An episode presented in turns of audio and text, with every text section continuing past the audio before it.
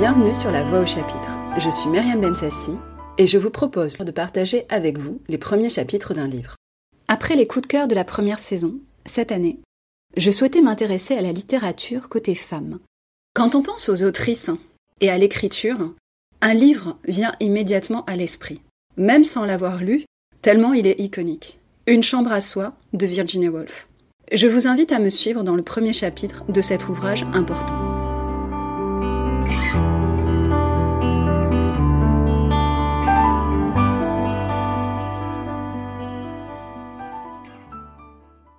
Je sais, vous m'avez demandé de parler des femmes et du roman. Quel rapport allez-vous me dire existe-t-il entre ce sujet et une chambre à soi? Je vais tenter de vous l'indiquer. Après avoir accepté de vous parler, je suis allée m'asseoir au bord d'une rivière et je me suis interrogée sur le contenu des mots roman et femme, ainsi rapprochés l'un de l'autre. Ce que l'on attendait de moi était-ce seulement un hommage à des écrivains femmes illustres, Jane Austen, les sœurs Brontë, George Eliot? À y regarder de plus près, cette association femme et roman me parut moins simple. Peut-être me faudrait-il parler des femmes et de ceux qui les caractérisent, ou des femmes et des romans qu'elles écrivent, ou des romans qui traitent de la femme, ou encore, pensant que ces trois possibilités sont intimement liées, votre désir est-il que je les envisage dans leur entrelacement? Certes, ce serait là la façon la plus intéressante d'aborder notre sujet. Mais elle présente un triste inconvénient, celui de rendre toute conclusion impossible et de ne pas permettre à mes auditeurs, après une heure d'entretien, d'emporter, ainsi qu'il convient, soigneusement dissimulée dans leur carnet de notes, une pépite de vérité qui reposera toujours sur leur cheminée. Dans ces conditions, je préfère me contenter de vous donner mon avis sur un point de détail. Il est indispensable qu'une femme possède quelque argent et une chambre à soi si elle veut écrire une œuvre de fiction. Voilà qui ne résout ni le grand problème de la nature féminine, ni celui de la vraie nature de la fiction romanesque. J'ai donc failli à mon devoir. Le problème, les femmes et le roman, reste quant à moi irrésolu. Mais en guise de dédommagement, je vais tenter de vous montrer comment je suis parvenue à mon opinion concernant la chambre et l'argent. Je vais développer, aussi explicitement que possible, l'enchaînement d'idées qui a abouti à ma conviction. Peut-être, quand je vous aurai dévoilé les idées et les préjugés cachés derrière mon affirmation, découvrirez-vous qu'ils ne sont pas sans quelque rapport avec les femmes et avec la fiction romanesque. Quoi qu'il en soit, quand un sujet se prête à de nombreuses controverses, ce qui est le cas pour tout ce qui, d'une façon ou d'une autre, trait au sexe, on ne peut espérer dire la vérité, et on doit se contenter d'indiquer le chemin suivi pour parvenir à l'opinion qu'on soutient. Il faut se borner à donner à des auditeurs qui tiendront compte des limites, des préjugés, des particularités de la conférencière, l'occasion de tirer leurs propres conclusions.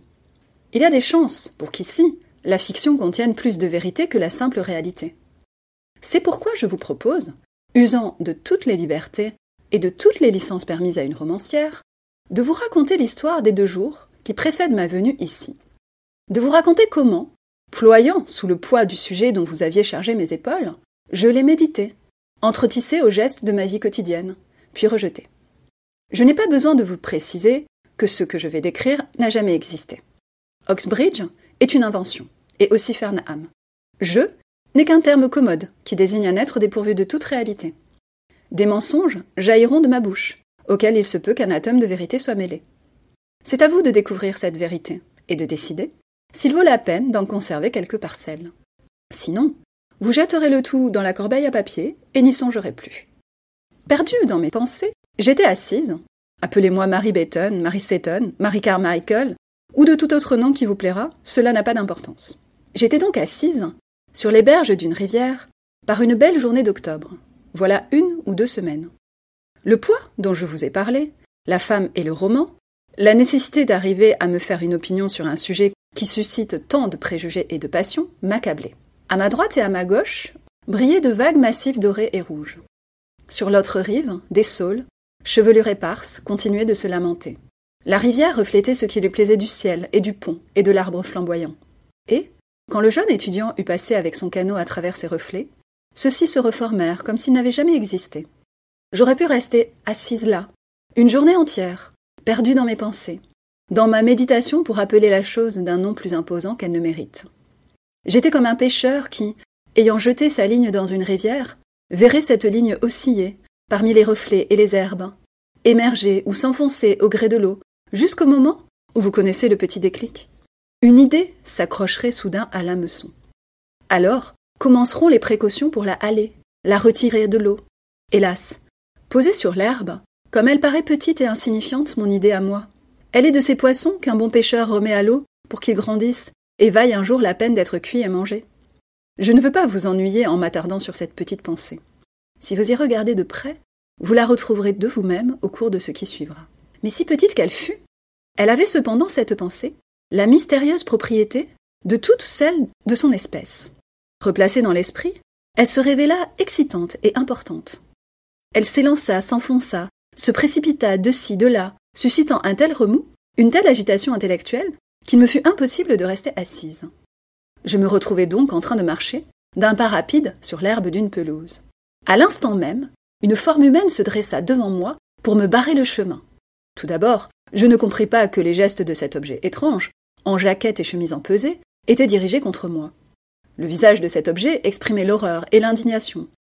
L'instinct plutôt que la raison me vint en aide. L'homme était un appariteur, j'étais une femme. D'un côté il y avait du gazon, de l'autre il y avait une allée. Seuls les professeurs et les étudiants étaient admis sur le gazon. Le gravier m'était destiné. Ces pensées naquirent en une seconde. Tandis que je regagnais l'allée, les bras de l'appariteur retombèrent, son visage recouvra son calme coutumier, et, bien qu'il soit plus agréable de marcher sur du gazon que sur du gravier, l'aventure en fin de compte n'était pas tragique.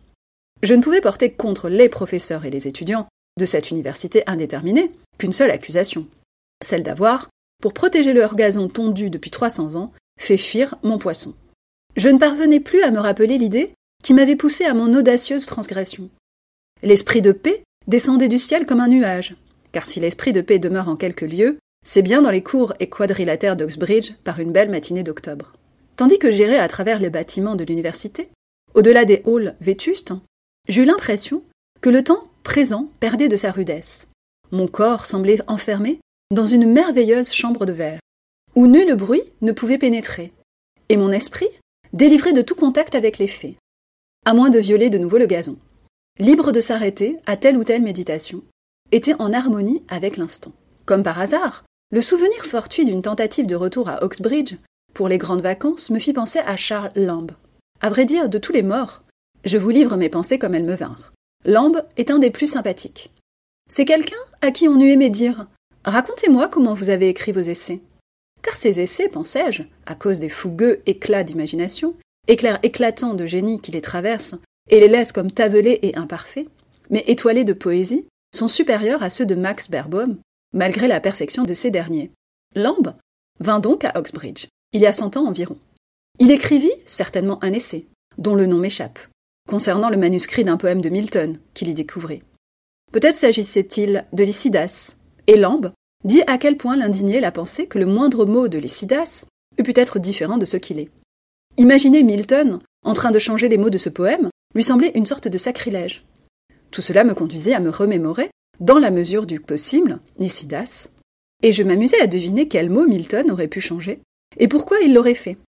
Je me souvins alors que le manuscrit consulté par Lambe ne se trouvait qu'à quelques centaines de mètres de moi, si bien qu'il m'était possible de suivre les traces des pas de Lambe à travers ce quadrilatère jusqu'à la fameuse bibliothèque où l'on conserve le trésor en question.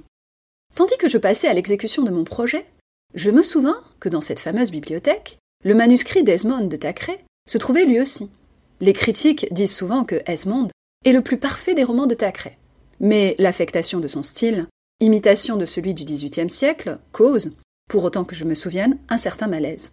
À moins que ce style XVIIIe siècle ne soit naturel à Thackeray, chose qu'on pourrait constater en consultant le manuscrit et en vérifiant si les modifications apportées l'ont été au profit du style ou du sens. Mais il faudrait alors préciser ce qu'est le style et ce qu'est le sens, question qui mais me voilà bel et bien devant la porte qui mène à la bibliothèque. J'ai dû la pousser, cette porte, car à l'instant même surgit, tel un ange gardien qui me barrerait le chemin en agitant sa robe noire au lieu d'elle blanche, un monsieur à l'air aimable et un peu désinvolte aux cheveux d'argent. Tout en me faisant signe de reculer, il exprime à voix basse son regret de ce que les dames ne soient admises à la bibliothèque qu'accompagnées d'un professeur de l'université. ou pourvu d'une lettre de recommandation. Avoir été maudite par une femme, la chose est sans importance pour une bibliothèque de grande réputation. Vénérable et calme, ses trésors bien abrités dans son sein, elle dort béatement et, en ce qui me concerne, continuera de le faire éternellement. Jamais je ne réveillerai ses échos. Jamais je ne redemanderai son hospitalité. J'en fis le serment, alors que, tout irrité, je descendais son escalier. Cependant, il me restait une heure avant de déjeuner, et que pouvais-je bien faire? Flâner dans les prés? M'asseoir au bord de la rivière? Certes, cette matinée d'automne était délicieuse. Les feuilles tombaient au sol, en un tournoiement rouge. Je pouvais aisément faire ceci ou cela, mais des sons musicaux vinrent frapper mes oreilles. On devait célébrer quelque office ou quelque cérémonie commémorative. L'orgue gémissait avec magnificence tandis que j'avançais, jusqu'à l'affliction chrétienne qui, dans cet air serein, résonnait plutôt comme un vague souvenir d'affliction que comme l'affliction elle-même, jusqu'aux lamentations du vieil orgue qui semblait enveloppé de paix. Même si j'en avais eu le droit, je n'aurais eu aucun désir d'entrer dans cette chapelle. Mais aurais-je eu cette envie, le bedeau m'eût peut-être arrêté, me demandant mon certificat de baptême ou une lettre de recommandation du doyen. Mais l'extérieur de ces magnifiques bâtiments est souvent aussi beau que leur intérieur. Ajoutez qu'il était assez amusant de regarder les membres de l'Assemblée se réunir, entrer et sortir, s'affairer à la porte de la chapelle, tels des abeilles devant une ruche. Beaucoup d'entre eux portaient la toque et la robe. Quelques-uns avaient des touffes de fourrure sur les épaules. D'autres étaient poussés dans des fauteuils roulants. D'autres encore, bien qu'à peine d'âge moyen, à force d'être pliés et écrasés, affectaient des formes si singulières qu'on ne pouvait s'empêcher de penser à ces écrevisses et à ces crabes géants, qui, dans un aquarium, se soulèvent avec difficulté pour cheminer sur le sable. Tandis que je m'appuyais contre le mur, l'université ressemblait vraiment à un musée, où l'on conserve des spécimens rares, qui seraient vite ridicules s'il leur fallait se lancer dans la lutte pour la vie sur le pavé du Strand. De vieilles histoires concernant de vieux doyens et de vieux professeurs me revinrent à l'esprit. Mais avant que j'eusse trouvé le courage de siffler, on disait, dans le temps, qu'au son du sifflet le vieux professeur X prenait immédiatement le galop, la vénérable congrégation était dans la chapelle. L'extérieur de la chapelle est ancien. Comme vous le savez, ces dômes et ces fêtes élevées, illuminés la nuit et visibles alors à une distance de plusieurs miles au-delà des collines, ressemblent à un voilier qui naviguerait toujours et n'arriverait jamais. Jadis, sans doute, ce quadrilatère couvert de pelouses lisses, de bâtiments massifs et d'une chapelle, était un marécage où l'herbe ondulait, où les porcs fouillaient le sol de leurs groins. Des attelages de chevaux et de bœufs, pensais-je, ont dû amener, dans des charrettes, des pierres provenant de comtés lointains. Puis, en un interminable effort, ces masses grises, qui m'abritaient alors de leur ombre, furent posées, comme il le fallait, les unes au-dessus des autres. Puis, les peintres apportèrent des vitraux et des fenêtres, et les maçons s'affairèrent pendant des siècles sur ce toit, avec du mastic et du ciment, des bêches et des truelles. Tous les samedis, quelqu'un avait dû vider, dans leurs mains anciennes, l'or ou l'argent d'une bourse de cuir, car ces hommes, sans doute, buvaient de la bière et jouaient au quilles le soir. Un flot ininterrompu d'or et d'argent, pensai-je, avait dû couler dans ces cours pour que des pierres y parvinssent, et que des maçons y travaillassent à niveler, à creuser des rigoles et à drainer. Mais cette époque était l'âge de la foi, et l'argent fut versé en abondance pour qu'on posât ces pierres sur des fondations profondes. Puis les murs, une fois élevés, les rois, les reines et les grands seigneurs, prélevant de l'argent sur leurs cassettes, versèrent d'immenses sommes pour s'assurer qu'on chanterait des hymnes en ces lieux et qu'on y instruirait des étudiants. On octroya des terres, on paya des dîmes, et quand fut passé l'âge de la foi et que vint l'âge de la raison, le même flot d'argent continua de déferler. On fonda des chaires, on dota des maîtrises de conférences. Les flots d'or et d'argent ne provenaient plus alors de cassettes royales, mais des coffres de négociants et d'industriels, d'hommes qui avaient édifié, disons, leur fortune sur l'industrie et restitué par testament une part généreuse de cette fortune pour doter de plus de chair, de plus de maîtrise, de plus de fondations l'université où ils avaient appris leur métier. D'où bibliothèque et laboratoire, d'où observatoire, d'où matériel magnifique, composé d'instruments coûteux et délicats, rangés maintenant derrière des vitrines, à l'endroit même où, quelques siècles plus tôt, l'herbe ondulait et les porcs fouillaient le sol de leurs groins. Certes, lors de ma flânerie dans cette cour, les fondations d'or et d'argent me semblèrent profondes. Le dallage me parut solidement posé sur les herbes sauvages. Des hommes, portant des plateaux sur la tête, s'affairaient d'escalier en escalier. Des fleurs éclatantes s'épanouissaient dans des caisses placées aux fenêtres. De l'intérieur des chambres me parvenait le son d'un phonographe. Impossible de ne pas réfléchir. Mais ma réflexion fut coupée nette. L'horloge sonna. Il était temps de rebrousser chemin pour aller déjeuner. Les romanciers veulent nous faire croire, il est curieux de le constater, que des mots spirituels, prononcés au cours de déjeuner, ou des gestes pleins de sagesse qui furent accomplis alors, rendent certains repas mémorables. Mais ces romanciers parlent rarement de ce qu'on mangea alors. C'est une convention romanesque de ne point mentionner la soupe et le saumon et les canetons, comme si la soupe et le saumon et le caneton n'étaient d'aucune importance, comme si personne n'avait jamais fumé un cigare ou bu un verre de vin.